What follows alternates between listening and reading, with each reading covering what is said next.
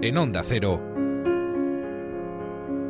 Onda Fútbol. Don't cry, snowman, not in front of me. Who'll get you tears? Suenan las campanas y suena la Navidad y el fútbol está en ese impasse de venir de un mundial y no saber cuándo empieza. Bueno, pues algunos ya han empezado. Sí, feliz Navidad a todos, felices fiestas, feliz lo que queráis y sobre todo feliz Boxing Day. Ha vuelto la Premier y ha vuelto como siempre en su fútbol de Navidad. En fin, el año pasado estuvimos haciendo un radio estadio especial y hoy aparecemos por aquí en esta ventanita para hablar de lo que está pasando en Inglaterra.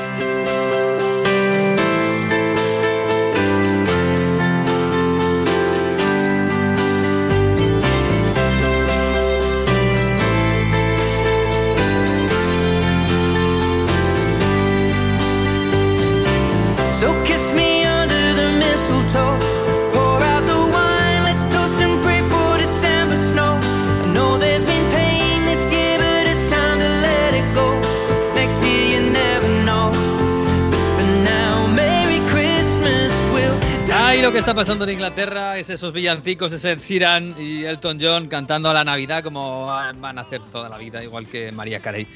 En fin, hola Jesús López, ¿qué tal? Muy buenas. ¿Qué tal? Buenas, ¿cómo estáis? Bien, bien, ¿cómo, cómo está la cosa? ¿Cómo está la cosa? En Hay que, hay que decir de lo del eh, eh, el ambiente navideño que en Qatar eh, los únicos que pusieron un poquito de ambiente navideño fueron los ingleses ¿eh? en su centro de entrenamiento. ¿no? Eh, Ah, pusieron ¿sí? unos, sí, unos adornos. Los únicos, ¿eh? Porque yo no, no vi ningún árbol de Navidad hasta el 23 de diciembre este año. Es decir, eh, los únicos que le dieron un, toquecito fueron los ingleses. El resto de equipos, nada, unos osos. O sea, que el de Vigo fue para allí y no puse luces, ni en ningún lado. Nada, de ningún lado. De Luces- verdad, luces de verdad. poquito, ya sabes. ¿Pero qué es esto? De verdad. Hola Mario Gago, ¿qué tal? Muy buenas. ¿Qué pasa? ¿No, te, ¿No has escuchado hablar del Boxing Day de la Serie B italiana? Que Oh, en, en. Bari lo ha Bueno, petado. hubo, sí, lo ha petado en Bari, ¿no? Hubo un partido ahí con 50.000 tíos o no sé cuántos. Es que el San Nicola de Bari, que es un estadio Mm. fantástico, con una arquitectura un poco extraña, pero ha sido sede de una Copa del Mundo. Allí ganó, Sí, Italia 90. Bueno, además de la Copa del Mundo y, de la final de la Champions. O sea, que ha sido un estadio muy mítico, bueno, con mucha capacidad, aunque las tribunas están muy separadas. Bueno, está el Bari intentando mm, subir a Serie A, aunque no tendría que cambiar de presidente, porque en estas cosas que pasan en Italia, el presidente del Bari es el mismo que el presidente del Napoli, es de Laurentis. ¿Eh? ¿También? ¿En serio? Sí. Esa no la sabía yo. Sí, O sea, el presidente del Bari es de Laurentis. sí, sí, sí, bueno, el propietario en este caso. Bueno, sí. propietario. Bueno, pero Y aún- nada, eso, casi 50.000 personas, una fiesta total contra el Genoa de Gilardino, acabaron perdiendo, pero para el Bari anotó un delantero marroquí que hemos visto hacerlo hacer diabluras en el Mundial, el amigo Ah, Kedira. diabluras, diabluras. Sí, sí, sí. Mítico Chedira. Chedira, Chedira, no, no Kedira. Y nada, ha estado bien la Serie B italiana que En, se en toda la Mario, yo eh, lo pensaba durante el Mundial, no lo dije porque igual es un poco mm, una conversación un poco pedante, pero en realidad Chedira es lo mismo que Kedira. Intu- intuyo, porque Kedira, en, Kedira su nombre viene de Túnez, lógicamente, y Mm. su nombre creo que en realidad era Gedira, que se escribía con CH, bueno, algo así, porque al final es- esto viene de, de letras árabes, me imagino. O sea que al final yo creo que se dicen igual en, en- en- en- en- en origen, pero bueno, da igual. Esto es muy friki. Este Chedira tiene dos Ds. El, el Kedira del Real Madrid, Alemania creo que tenía una. Sí, pero claro, pero eso cambia cuando se van a Europa, es decir, cuando las letras cambian a, a nuestro alfabeto. Es un poco como los japoneses, Sí. que se traducen alfabeto, se traducen fonéticamente. O el, o el Gotze alemán, ¿no? Que, que se hacía co- para quitar las dos, los dos puntos encima de la O, que se hacía Mm. Goe- Goetz. Bueno, no, igual. Que el Frosinone, el, el Frosinone culone, que, no- que nadie el Frosinone se, se- se enfade, es el líder de la Serie B, que lo está petando ahí en la serie, en la segunda división italiana. Muy bien, muy bien, muy bien. Bueno, allí el panetone bien, rico.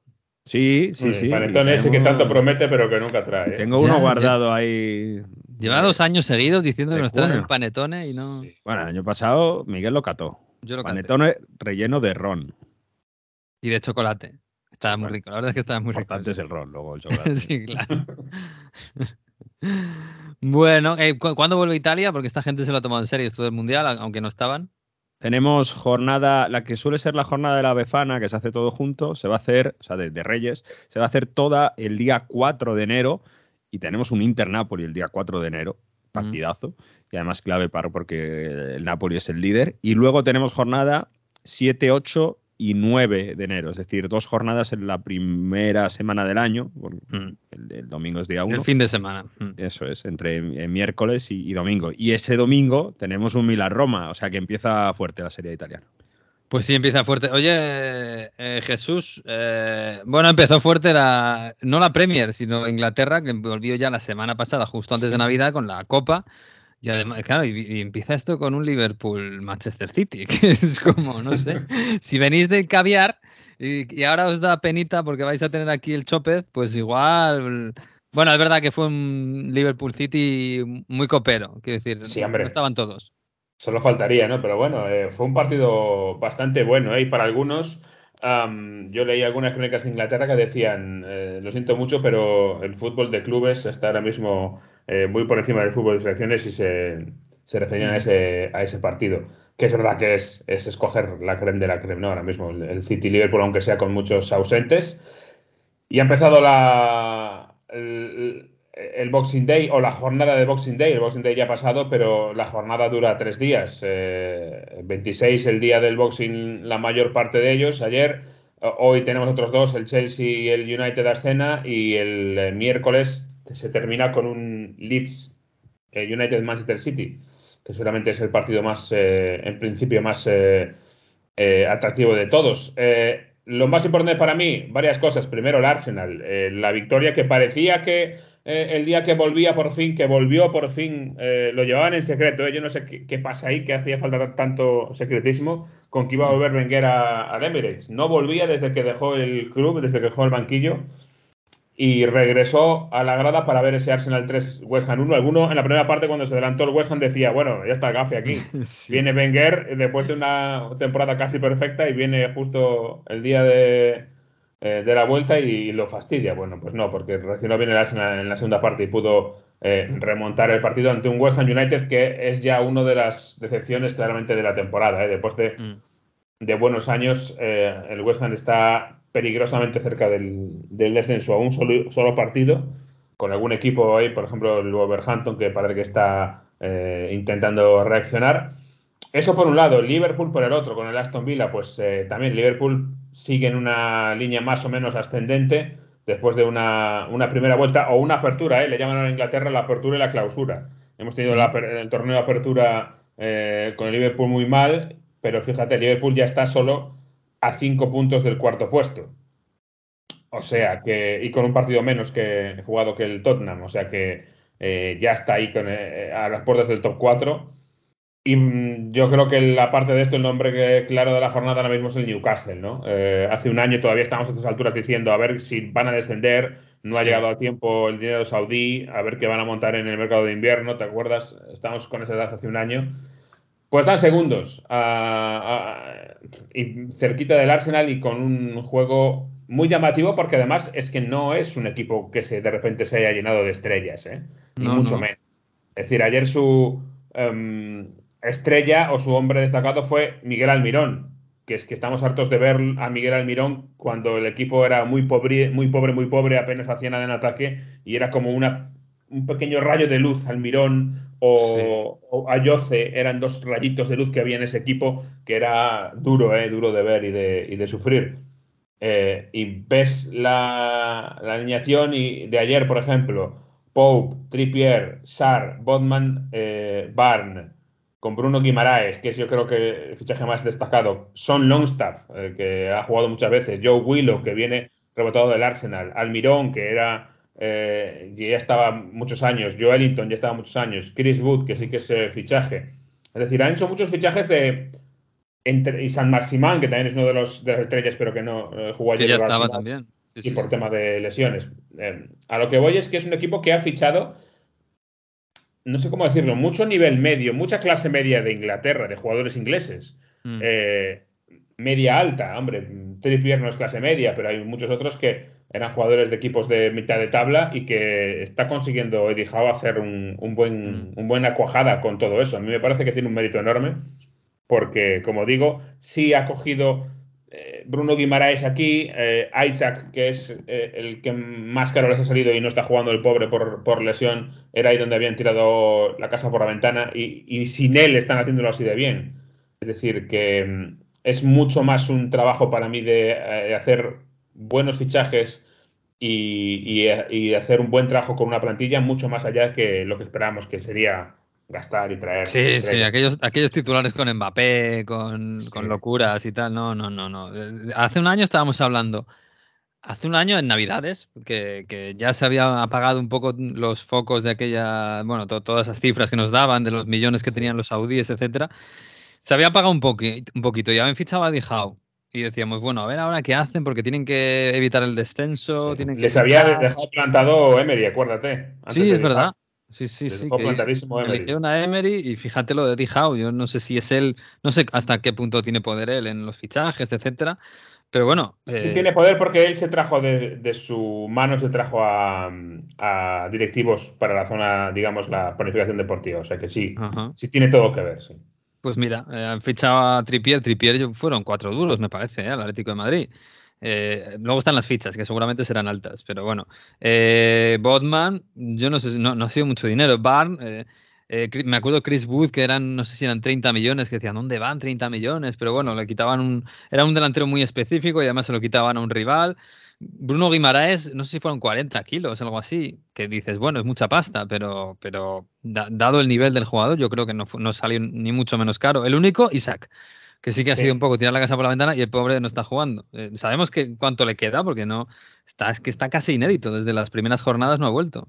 Sí, toda- todavía le faltaba algo, algo más de tiempo, ¿eh? Creo recordar que habían dicho en su momento febrero, si no recuerdo mal. Pues fíjate, es que está, no juega desde el 17 de septiembre contra el. Bournemouth, madre mía, pobre hombre. Así que bueno, y con esto, el Newcastle ha hecho un, equ- además al principio decíamos, bueno, va a ser un equipo cerradito, para que no pasen muchas cosas, pues eh, un equipo para sobrevivir. Ayer le gana 0-3 al Leicester, está haciendo algunos partidos, quiero decir, que se ha construido desde la defensa, obviamente, pero que poco a poco se está convirtiendo en un equipo que también juega, que también da libertad a sus delanteros, que a veces son unos cuantos, o sea, que, que ayer juega con Joelinton arriba, pero Joelinton no está jugando en medio. Bueno, o sea, un equipo que empieza a ser cosa seria. Yo no sé si esto va en serio de verdad y el año que viene vamos a verlo en Champions. Me- a mí, me, chicos- parecería, me parecería algo brutal, ¿eh? Bueno, que, sí, que sí. Newcastle fuera Champions el año que viene. Ya, ya solo que esté en Champions es una gran, gran sorpresa viendo la plantilla. Pero a mí lo es que ahora mismo lo- está segundo. Es Sí, verdad no, que no. con dos partidos más que el City ¿eh? está por delante del City. Pero bueno, da igual, es que estar ahí es un, es un es imposible. Bueno, con un partido más que el Liverpool, le saca ocho puntos. O sea que. Y y lo que me sorprende es la, la facilidad con la que resolvieron el partido contra el Leicester. En un campo, entre comillas, difícil. Es verdad que no es el Leicester de otros años, ¿no? Pero que, que Mm. juegan con una seguridad en sí mismos, haciendo las cosas tranquilas. Yo no sé qué, qué receta les ha dado el amigo Howe, que, que juegan con una seguridad en sí mismos increíble, ¿no? No, Eso yo creo, yo creo que es lo más destacable, más de- del plano táctico o que haya Fíjate que para mí, me, me parece a mí, desde la distancia, ¿eh? me parece que está jugando un grandísimo papel ahí Trippier. Como jugador veterano que es, como capitán, eh, jugadas a balón parado, por supuesto, un poco, bueno, supongo que un poco la figura que también hace en la selección con, con Southgate, pero claro, un equipo en Newcastle que no tiene tanto nivel como la selección, me da la impresión de que ese fichaje fue clave, ¿eh? fue muy, muy clave, ya, ya no por Sí. marca, ya no por jugador inglés, sino por lo que es él en el campo. Sí, y además eh, se vio muy claro el año pasado, eh, luego se lesionó y estuvo un tiempecito fuera, pero yo creo que sí que es uno de esos fichajes para mí estratégicos y que ayudan a darle la vuelta a una plantilla y a que los que ya estaban sean mejores. Eso y el cambio, cambio de posición habitual de, de Joelinton, eh, para mí son las claves de, de eso. Luego, aparte, pues sí, Bruno Guimaraes yo creo que es la, la gran estrella del equipo en cuanto a fichajes. Eh, incluso teniendo en cuenta que, por ejemplo, San Maximán, que era la estrella antes y podría ser, eh, por tema de lesiones, está siendo muy intermitente y es un futbolista muy distinto a todos los demás y que podría, eh, podría, dar, podría ser, yo me lo imagino, como una estrella de un, de un Newcastle con, con, mejores jugadores con, con o, ya, jugadores más llamativos, pero claro, es que la regularidad no está ahí y ese es el problema que está teniendo. Sin embargo, Miguel Almirón, que era un tipo en teoría un poquito más gris, fíjate, está haciendo un, un rendimiento fantástico. Sí, sí, siempre ha sido un poco pecho frío, ¿no? Quizás Almirón. Y, y bueno, ahora en este eh, ambiente le está yendo francamente bien. Bueno, pues vamos a ver, el Newcastle, lo que dura ahí arriba. Esto ya, estamos en la jornada 17. O sea, quedan dos y acabamos la primera vuelta. Y ahí está el Newcastle. Hombre, entendemos que el Liverpool va a mejorar, que a lo mejor el United también mejora mucho. Bueno, vamos a ver, vamos a ver. Eh, eh, nombres propios. Eh, bueno, lo decías de- del Arsenal, claro, que es el líder. eh, de momento le sale todo. eh, hasta incluso Odegaard ayer da dos asistencias más, una de ellas sin querer. O sea, a Odegaard ya le salen las asistencias espectaculares sin querer.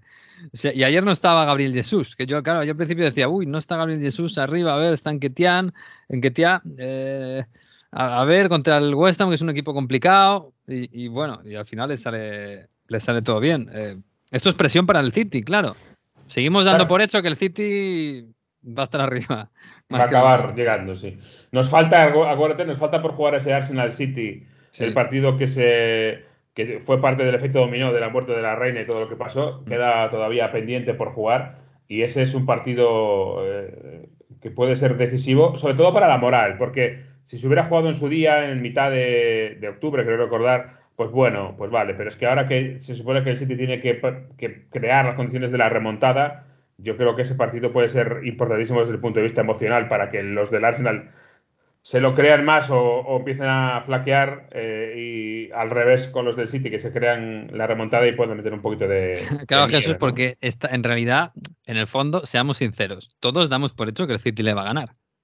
Claro, sí, pero tiene que empezar a pasar en algún momento. Claro, Sobre todo porque no solo tiene que ganar el City, tiene que empezar a perder el Arsenal. Claro, pero te imaginas que el. Arsenal, al que, del que, al- por el que nadie da un duro, ya cada vez más, pero bueno, nunca ha dado nadie un duro por ellos.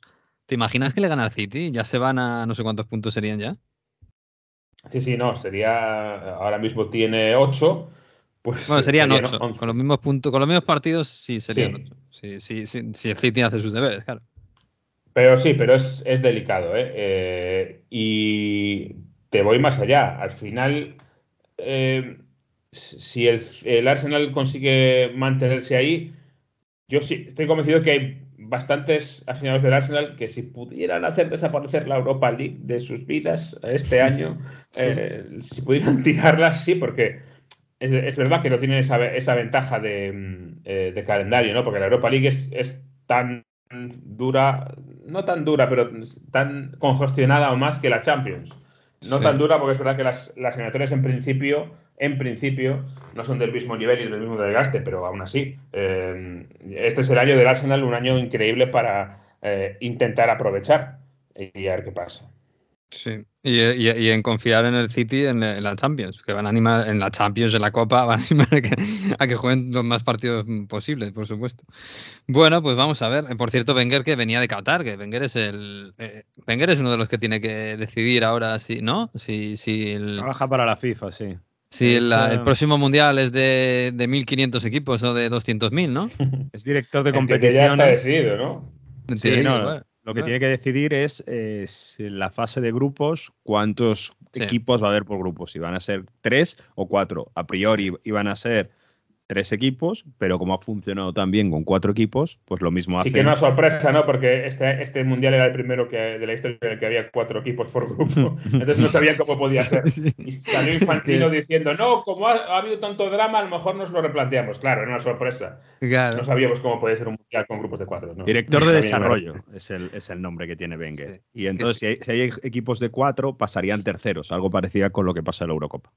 Que sí, sí, que Wenger es de, los, de estos de los de, no, que la gente quiere ver más, más, más minutos, ¿no? Y más, más partidos y más... Madre mía, con lo, con, con lo precursor que ha sido para tantas cosas. Que, Y, y mm, espérate con, los, con, con el mundial de clubes de 32, ¿eh? ya, ya, ya. Mundial, Sí, mundial de clubes de 32. Sí, sí, vamos a más, hasta que reviente. Venga, hasta partidos, a to- 24 horas al día de partido de fútbol, para que la gente, la gente quiere más. La gente no quiere ni dormir, solo quiere ver fútbol. Que, mira que nos gusta el fútbol, ¿eh? Pero bueno, que. mm, eh, eh, y por detrás el, el Liverpool. Que lo del Liverpool contra el Vila. yo creo que le, le sale todo bien. Bueno, para empezar, Bajsetic. ¿cómo? bueno, un tipo de Vigo que se llama Stefan Bajsetic, que ha marcado su primer golito, además un gol de, de mucha calidad. Ya llevamos un tiempo hablando de él, ¿no? Le, da, le va dando minutos cada vez más Jürgen Klopp.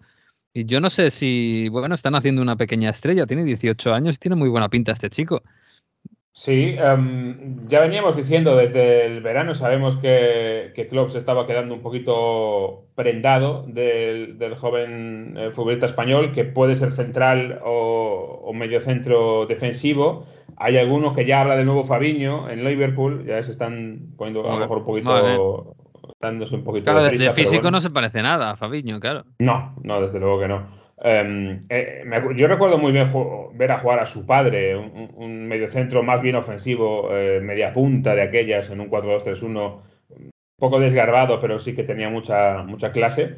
Y ahí está. Eh, ya hemos contado que se lo llevó el Liverpool del Celta eh, en el último segundo, justo cuando se cerraba la puerta del Brexit y cambiaba la norma y ya no podían llevar ese tipo de jugadores, pues eh, entre que se iba cerrando la puerta se colaron ahí a última hora y se lo llevaron del Celta. eh, y desde luego que es un futbolista que está ahora mismo eh, con todas las eh, condiciones, primero por él y segundo porque ha caído en un club que hay un hombre como Klopp que desde luego que le gusta mucho dar oportunidades y, y sacar a chavales jóvenes y están en el mejor sitio posible yo creo para triunfar en un club grande pero que abre las puertas a los jóvenes. Pero- Pues, pues a ver, porque además esa, esa posición que es muy específica eh, no es fácil encontrar en el mercado, ¿eh? que se lo digan al Madrid, que ha encontrado ahí oro con Chouameni, pero le ha costado pasta, que, que se lo digan ahora al Barça cuando se vaya a Busquets, a ver cómo... O sea, que hay, que hay, es una posición muy específica y muy complicada de encontrar jugadores jóvenes, que tengan, sobre todo tácticamente, tengan el, el partido en la cabeza, etcétera. Es, es complicado. Así que ojalá, mira, ojalá salga un gran mediocentro y lo podamos tener en la selección. Ojalá. Y es, por cierto, la prueba eh, de que el tema del Brexit también va a dañar la competitividad de los equipos ingleses. Mm. Porque el Stefan Bajcetic de ahora ya no se lo pueden llevar. Ya no se podría ir, claro. Sí, sí, sí. Pues oye, ojalá triunfe, ¿eh? ojalá triunfe. Oye, si vuelve la Liga Española, un grande, y, pues mejor todavía. Pero bueno, ahí está bastante bien, ¿eh? Y da gusto ver un español triunfando con 18 años en el Liverpool. Eh, decía que el Liverpool, yo creo que le salió más o menos todo bien ayer. Un partido que no es fácil, en Villa contra Emery. Eh, gana más o menos cómodo, marca su golito Salah, una buena jugada, marca, marca su golito Van Dijk, que, que, hombre, hay que darle un poco de cariño a este hombre que no es el mismo. E incluso Darwin Núñez, que fíjate que sigue fallando goles y fe- sigue fallando, Mm. pero yo creo que ayer hasta le veía más cómodo en esa faceta de apoyar incluso más a Salah que de buscar su gol. O sea, le veía ya más, no sé, Bueno. más con el mono de trabajo, quizás, más tranquilo. Pero tuvo fallos, Miguel. Tuvo fallos, que sí, sí. Yo Pero creo que antes- psicológicamente, uff, le, Pero le yo- está yo a- pesando eso. ¿eh? Ayer le veía un poco más, mucho más tranquilo. Yo le veía en septiembre fallar goles y se, y se le hacía gestos, se veía que estaba, que se le iba la cabeza, que no, que no podía con la presión. Y yo creo que esa, no sé si es que se ha quitado presión o es que ahora después del mundial, no sé, ha, ha regenerado todo un poco la cabeza. Pero yo ayer le veía bien, ¿eh? Le veía buscando a Salah mucho, no sé, le veía más tranquilo. Evidentemente le falla el gol, pero Tre- Tres fallos claros para mí, Jesús. Sí, hay, hay memes ya eh, circulando sobre la, la puntería de Darwin Núñez, eh, no, no está siendo Sí. fácil. Y, y Luis Díaz se lesionó, ni siquiera fue al Mundial, pero se lesionó, igual, eso puede pasar, se lesionó durante el campo de entrenamiento del, del Liverpool en, en Dubái, eh, si no me equivoco, si fuera en Dubái. Así que ahí tiene un problema. Por ahí viene, en parte, el nombre de Cody Gakpo, nuevo fichaje de Liverpool, que se ha sabido ayer, que lo tenía medio hecho el Manchester United y se han adelantado las huestes de Jürgen Klopp. Eh, futbolista también eh, entre delantero y media punta, yo creo que puede jugar tanto en la línea de tres del United como en la línea de mediocampistas, con lo cual ahí es una, siempre es una ventaja. Y yo creo que viene también un poquito por eso, porque sigue estando un poquito cojo en ataque el Liverpool, entre las lesiones, entre la salida de, de Sadio Mané, em, pues eh, le falta ahí, le falta... Pero le falta eh, ahora, Jesús, cuando vuelvan todos, porque además Gakpo, es verdad, Gakpo es verdad que puede ocupar cualquier plaza arriba, lo hemos visto en la selección. Pero en el PSV Eindhoven, donde lo- mejor lo ha hecho, ha sido tirado a la izquierda.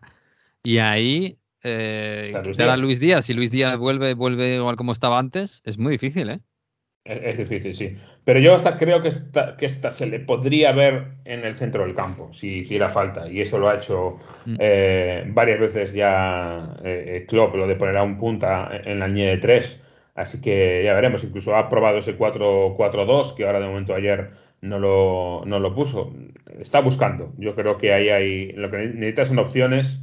Y, y si Darwin Núñez no está, pues a lo mejor eh, Cody eh, de cara a gol me refiero, pues puede, puede dar esa, eh, esa definición, esa contundencia que hace falta también. Mm. Bueno, pues lo veremos. 50 kilos ha costado. Yo creo que es muy, muy buena operación, ¿eh? Que 50 millones para un Liverpool, ¿eh? recordemos. Todo lo que va a Inglaterra sale más caro. Eh, un jugador como Cody Gakpo ahora mismo, 23 años me parece que tiene, puede jugar en cualquier puesto. Yo creo que es un gran fichaje, la verdad. Se ha adelantado ahí al Liverpool francamente bien. Que mm, bueno, y y, bueno, por cierto, ha debutado Lopetegui y, y, ya Lopetegui ya sabe lo que es sufrir, ya sabe lo que es celebrar un gol en el 95 y volverse loco. O sea que bien, aclimatándose rápido, todo bien, ¿no? Hasta hablando inglés. Hasta hablando inglés eh, y, y, que se le entienda bien, eh, que es lo, lo, importante. Sí, la verdad es que el Wolverhampton es otro equipo que lleva un año, un año y medio un poquito perdido en una nebulosa. De momento, eh, pues aguanta ahí y por cierto, déjame que te diga que eh, es una constante y una tendencia en la Premier los vigueses jóvenes, porque el Wolverhampton también con el nuevo entrenador se mantiene Hugo Bueno como titular, eh, futbolista también vigués de 20 años, que estuvo debutando últimamente desde el Mundial con eh, eh, esta nebulosa en la que digo que está el, el, club, pero llega el nuevo entrenador ya definitivo y ahí sigue Hugo Bueno, ¿eh? o sea que otro nombre a tener en cuenta. Otro Hugo Bueno también lo, se lo llevaron directamente de la cantera, ¿verdad? Muy, muy, muy jovencito. Se lo lleva, pero se llevaron mucho más joven, sí. Eh, lleva ya muchos años y de hecho creo que, no se, si no recuerdo mal, no se lo llevaron del Celta, sino de otro equipo local. Ah. O sea que no es exactamente lo, lo mismo. Eh, pero sí, desde luego, otro futbolista que lleva unos años allí y que, y que tiene su oportunidad. Y que además es que le está quitando el puesto, entre comillas, a otro vigués, a Johnny Otto. O sea sí. que en ese, en ese lateral izquierdo. O sea que ahí queda todo en familia. Qué bonito, qué bonito. Ay, ¿cómo está Vigo? ¿Está bien con las luces y todo eso? Sí, sí, ya te digo. Ilumino, iluminado, ¿no? Sí, se ve desde aquí más o menos. Se ve, se ve, se ve. Sí, se ve, pero, pero mejor ver que se ve desde lejos porque ir al centro en Vigo es, eh, es complicado. Es ya, ya, te lo digo yo, sí, sí. A ver si no va, no va a morir de éxito esto. ¿eh? Ya, bueno, al final si entra dinero en la caja, yo creo que les va a dar igual a, a los que lo deciden. A, los que, a los que viven cerca no les da igual. A los que viven cerca no, pero a los que deciden poner las luces sí. En fin, oye, nos vamos a dar un paseo por Francia, a ver. Oh. Uy, pobre. salaud que de nos chagrins il s'en fait des manteaux. Pourtant quelqu'un m'a dit que. Hola Marrón Ter Manu Terradillos, muy buenas. Marrón Terradillos, ¿lo has llamado? ¿Cómo estás? Marrón Terradillos. Hola, ¿qué tal? Ah, yo tengo una pregunta. ¿Qué, qué, qué es peor? Eh, ¿Lo de llegar a la final y perderla o no haber jugado el mundial a Tol como, como. Es verdad. Llegar a la final y perderla es mucho mejor. Sí, claro, mucho mejor. Yo, yo habría, habría, habría firmado para España jugar la final y perderla, ¿eh? Lo peor es caer contra Francia. ¿eh? Espera, eh, Manu, se te escucha bajito. Escucha bajito, se me escucha ahora, mejor ahí, ahora. Ahí, mejor. vale, Vale, arreglado. Decía que peor es perder contra Francia en cuartos de final. es como dice a mí. Estaban los ingleses, por cierto, muy enfadados con eso. ¿eh? Por haber, a, haber jugado mejor, mucho mejor según ellos y, y haber perdido. Yo creo ah, que eso, eso, lo pueden decir el 90% o el 80% de los rivales de Francia, ¿no? Sí, sí. De, de todos modos, Inglaterra me da la impresión de que en este mundial se ha convertido en la España pre. pre... Sí, pre-2010, ¿no? O pre-2010, pre sí. Eso de jugamos, jugar horrible todos, sí, los, todos los partidos, el último lo juegas bien y lo pierdes. es, es, es lo que pasaba en mi infancia, vamos, lo que pasaba siempre. En el récord de Palmar en cuartos, Inglaterra. Sí, o sea, que... sí, sí. Bueno, que Manu, ¿qué? ¿Cómo está por ahí la cosa? Porque ten, no tenéis Boxing Day, nadie lo tiene, lógicamente, y, y mejor que sea así, ¿eh? Esto de copiar es difícil. Eh, pero volvéis pronto, esto vuelve ya. Están Mbappé y Neymar, están, están a puntito de volver. Están con muchas ganas de jugar, ¿eh? Están no como locos por dejar atrás el, la Copa del Mundo mañana. No hay Boxing Day, pero casi con esto de la Copa del Mundo. Me acuerdo además que ya lo hablábamos en el especial que hicimos de Boxing Day en Onda Cero el año pasado que es una especie de experimento, bueno, un experimento que les obliga al calendario. Entonces mañana eh, vuelve, después del parón de la Copa del Mundo, juega el PSG contra el Estrasburgo. Ya dijeron el año pasado que esto era algo circunstancial por la Copa del Mundo en invierno, que no tenían intención de instalar un o de instaurar un, un Boxing Day, ¿no? que esos días son para Es- los Eso de amigos. circunstancial, Manu, me suena mucho. Llevamos desde la primavera de 2020, todo es circunstancial. Sí. Por la pandemia, por el mundial, por- no sé, a ver, ya este verano si de- decidimos que ya vuelve toda la normalidad o no, digo el fútbol, ¿eh? Sí, pues eh, eso es lo que dijeron. Entonces ma- mañana juegan, eh, volvió Mbappé a entrenarse antes de tiempo, Neymar volvió cuando le tocaba. Y tienen ganas, sobre todo Mbappé que ha dicho que quiere jugar contra el, eh, contra el Estrasburgo. Él regresó prácticamente el lunes de, la Copa del Mundo, prácticamente. Eh, entonces, vamos a ver si salen de partida, vamos a ver si tienen, si no, minutos después. Pero vamos, que han dicho que, que quieren jugar. El que no va a estar, lógicamente, es Leo Messi, que además hace nada ha hablado Galtier y ha dicho que nada, dos semanas de vacaciones, que volverá a entrenar el 2 o el 3 de enero. Así que se pierde este partido, el de mañana, y se pierde además el partido del 1 de enero, que es contra el segundo, contra el Lance. Bueno, pues bien. Vamos, que está- los, que, los que han perdido quieren jugar cuanto antes y los que han ganado quieren alargarlo un poquito, ¿no? ¿No viste el otro día a, a Tenac diciendo que eh, Lisandro, que estaba a un tour por Buenos Aires, eh, diciendo a ver si se viene, a ver si se vuelve de una vez. Y ya. creo- y Lisandro creo que estaba con una, con una copa de medio metro en la mano. Eh, no sé qué tenía dentro, pero tenía una copa de. Y no, y no- la- una copa y no era la del mundo, ¿eh? Era una- No era la del mundo, no, normalita. estaba, era, era cóncava, tenía cosas dentro, no, no lo sé. De todos modos, oye, Oh. también te digo una cosa, tú eres argentino, has ganado el Sí, Mundial después de 30, y no me acuerdo cuántos eran, treinta y tantos años, 35 me parece que eran. Eh, y además te vas a celebrarlo a Buenos Aires y es verano, cuando en tu club están a bajo cero casi, hombre, yo también me Sí, quedaría, en ¿eh? Manchester. sí, sí, Yo, sí, yo sí, también haría, entre, todo, entre sentirme el dios del mundo y, a- y encima tener calorcito, yo no me querría volver, ¿eh? Tan pronto. Hombre, ha dicho, ha dicho Sí. mira, de, de Messi ha dicho Galtier que tiene de vacaciones hasta el 1 de enero y que luego, bueno, volverá o el 2 o el 3, que ya veremos. Es decir, Cuando que lo venga de mejor. vacaciones hasta el 1 y que luego, pues seguramente puede que el vuelo, ya sabéis cómo son estas Ah. cosas, que tardas en llegar y demás. Oye, está muy Pero- bien eso de tener vacaciones hasta el 1 y volver el 2 o el 3. es fantástico. Claro, es como cuando me dan a quiero. vacaciones. Ha hablado también de las celebraciones, ¿eh? Ha hablado. Ha dicho que, que las celebraciones de los argentinos, que es cosa de ellas. Que, mm, que Messi y Kylian muy bien, que se dieron la mano, que Kylian también felicitó a Scaloni y que el tema del portero, como ha dicho él, el tema del portero no es asunto mío. que eso no es asunto suyo. Ya. Ha, ha dolido mucho lo del Dibu en Francia en general. Yo creo que ha dolido mm, no tanto como puede ser. O sea, em, yo creo que enseguida aquí se quiso pasar página y de hecho sí se comentó un poco a nivel de redes. Lo que ocurre es que fue muy gracioso porque nadie dijo nada y luego tres días después, más o menos, de la final, o no sé si fueron tres o cuatro, em, ya vino la cascada, ¿no? De, ya vino Noel Legré, el presidente de la federación, que envió un escrito al presidente de la Federación Argentina a decir que, a pedirle explicaciones. La ministra de Deportes dijo que las celebraciones habían sido vulgares. Creo que fue el ministro de Economía también habló diciendo que por qué la FIFA no hacía nada. Mm. Es decir, que se tardó un poco y que yo creo que una vez que alguien dijo, oye, esto no está bien, pues ya digamos todo el mundo institucional se subió al carro. Pero mm, yo creo que aquí la gente estaba bastante dolida con la derrota como para ponerse a mirar eso. Es decir, la, la- la forma en la que ha hablado Galtier es un poco, yo lo, creo, lo que reflejan, lo que reflejan, ¿no? Es a mí que me comentas. eh, eso que ellos celebran como quieran, en lo que a mí me respecta, mm, lo que respecta al equipo, que son Messi y Mbappé, se dieron la mano, no hay ningún problema. Y de hecho, de hecho ha dicho una frase algo así como no es Leo el que ha vacilado o el que ha faltado al respeto.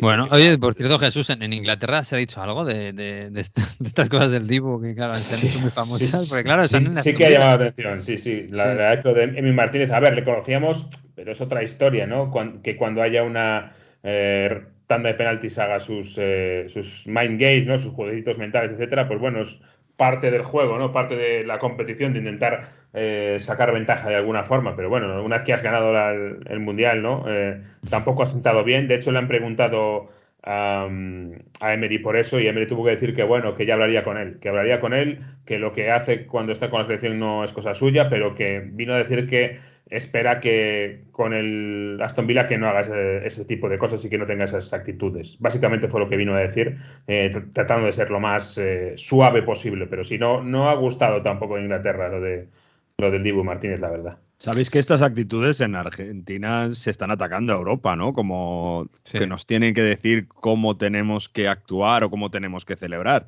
O sea, no, no sé si a Emery, también es verdad que los titulares han sacado la frase entera de contexto, ¿no? Pero sí que ha sido un poco así, en plan de, bueno, eh, ¿quién te crees que eres tú para decir cómo tiene que, cómo tiene que celebrar y Ya, no, disfrutar el portero de la selección argentina? En, en ese sentido no lo pueden decir mucho porque él ha dicho que lo que hago con la selección no es cosa suya y ahora bien que cuando esté con el Aston Villa que hablarán como Claro. entrenador del Aston Villa. En ese se sentido ha sido comporte, muy, claro, muy que en Aston Villa se comporte en, relación a cómo se comporta la gente en Inglaterra, supongo, no sé.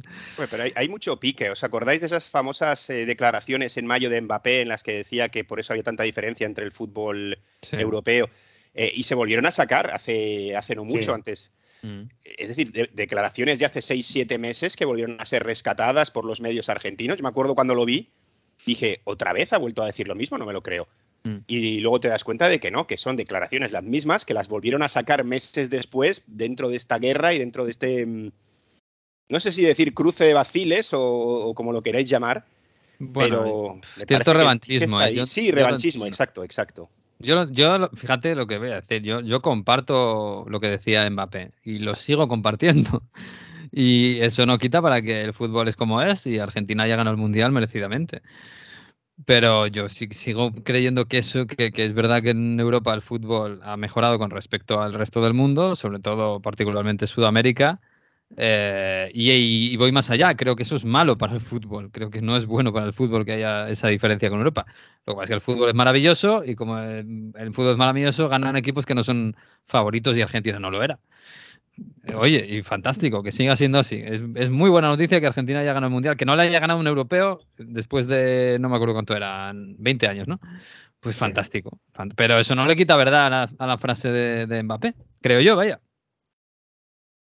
Sí, yo estoy de acuerdo, ¿eh? Al final eh, esto va así. Eh, los 20 años eh, son por algo y como tú dices, al final eh, esta vez ha ganado por fin un, un sudamericano, pero también ves en general eh, el nivel de las selecciones eh, americanas no ha sido bueno. Eh, ni Mm. siquiera Brasil. Brasil, que era súper favorita. Claro Sí, sí. por jugadores. Eh, no ha sido buen nivel. Ha tenido a, a Argentina y poco más. Por desgracia, por cierto, paradoja, porque donde ha sido un nivelazo ha sido de las selecciones, de las aficiones, perdón. La verdad es que las selecciones americanas y, y las eh, árabes le han dado una. Le han, hecho, le han ganado por goleada a las europeas. Europeas prácticamente allí no había europeos. Había Mm. algún inglés y de Gales y poco más. O sea que en ese sentido sí que han ganado, pero vamos, eh, más, que, más que por goleada. Sí, seguramente, a- aparte del- de las connotaciones políticas y de lo- la protesta con Qatar y todo eso, también seguramente en, en Europa estamos un poquito acomodados en, en general. Sí. Y eso, O sea, yo, bueno, es- yo he sí, notado que, que había mu- mucha influencia de, de toda publicidad negativa que ha habido, toda la Sí, noticia ¿no? sobre Qatar. Para mí eh, ha pesado mucho. ¿eh? Mm. Pues sí, bueno, pues nada, pues esto es la Navidad futbolera, que está ya encima con el Boxing Day, que todavía tiene sus rescoldos y que enseguida nos trae a Francia, luego nos trae a España este fin de semana y a Italia ya la semana que viene. Italia ya dijeron, "Ah, como no hemos jugado al Mundial, pues ya nos tomamos unas vacaciones, hombre, que, la merecemos, di que sí. En fin, eh, oye, ¿a- ¿algún, ¿algún plan que tengáis por ahí para fin de año así interesante para decirle a la gente? Eso es Yo cosa en de Francia- siempre, ¿no? eh, Eh, Yo en Sí, Francia no lo voy a hacer porque estas fechas no, no. Pero ir a Alsacia, a los mercadillos y tal, esos pueblitos tan bonitos, yo iría, la verdad. Sí, qué romántico eres, qué romántico. Yo entre jornada y jornada tengo previsto un viaje a Berlín y Oh. precisamente al Unión Berlín. Así que ya os traeré. Vas a ir a Copenhague. Vamos a. Bueno, lo que pasa es que en Alemania, ya sabéis, me decís de, de Italia, pero en Alemania hasta mitad de enero no vuelven. Pero bueno, ahí estaremos empapándonos un poco del, del Unión Berlín. Bueno, a lo mejor también se acerca uno alerta al, al Olympia Stadium, pero sobre Me todo el acercarte Unión al Berlín. Olimpia. El Olimpia Stadium es un estadio, Sí. vamos. Estuve en la final de histórico. Champions, de la última final que ganó el Barça. eh, una de las que ha perdido la Juve.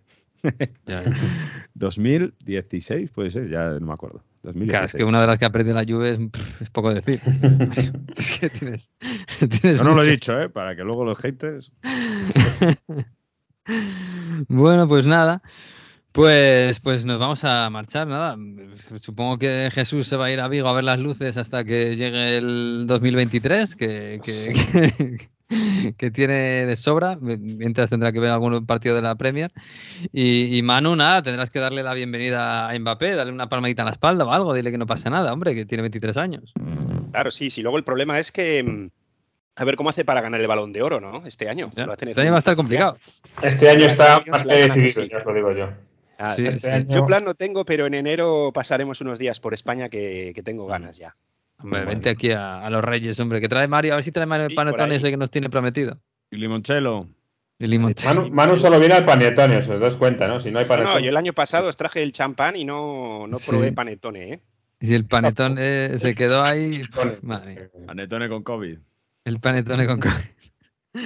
Bueno chicos, pues nada, que os cuidéis mucho, que entréis bien al año nuevo, que sea mejor que este que, que estamos pasando.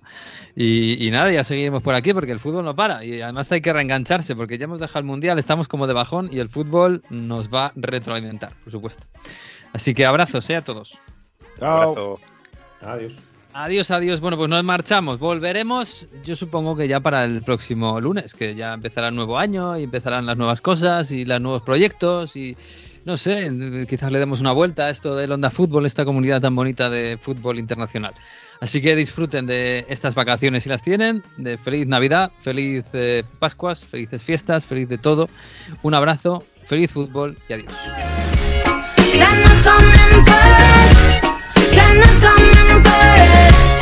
Coming